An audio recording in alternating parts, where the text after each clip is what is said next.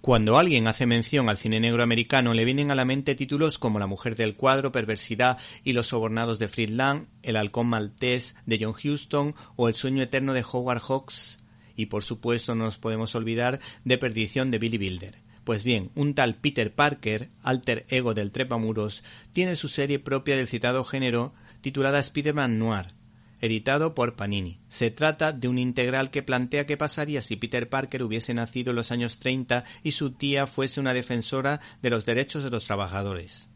El inicio es espectacular, 100% estadounidense, ya que aparece en la escena del crimen el director del Daily Bugle, Jonah Jason, tiroteado y todo apunta a que un misterioso enmascarado ha sido el autor de los disparos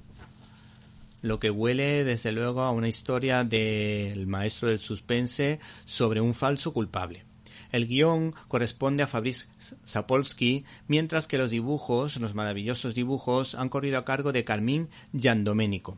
que nos ofrece una versión oscura del Rocketeer creado por Dave Steven. De hecho, las portadas recuerdan al mencionado personaje, aunque salvando, por supuesto, las distancias de dos tramas completamente distintas. Por otra parte, nos encontramos con guiños cinéfilos al Nosferatu de Murnau y al villano de los intocables de Lyonnais de Brian De Palma. Y es que los secundarios marcan la diferencia en esta historia.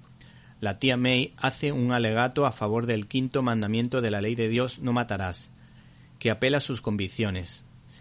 apesadumbrada de que los hombres actúen como animales, frente a un doctor octopus para el que el fin justifica los medios, con frases del tipo Es desafortunado que una criatura tenga que sufrir, pero creo que, sopesándolo todo, es un precio permisible. Finalmente nos quedamos con la reflexión de un Spider-Man hablando de sí mismo mientras reflexiona sobre el sentido de las palabras valiente e íntegro, pues él las lleva a la práctica, mientras que Jonah Jason las utiliza de otra manera completamente distinta, con titulares para defender a precisamente a un villano como el Duende Verde.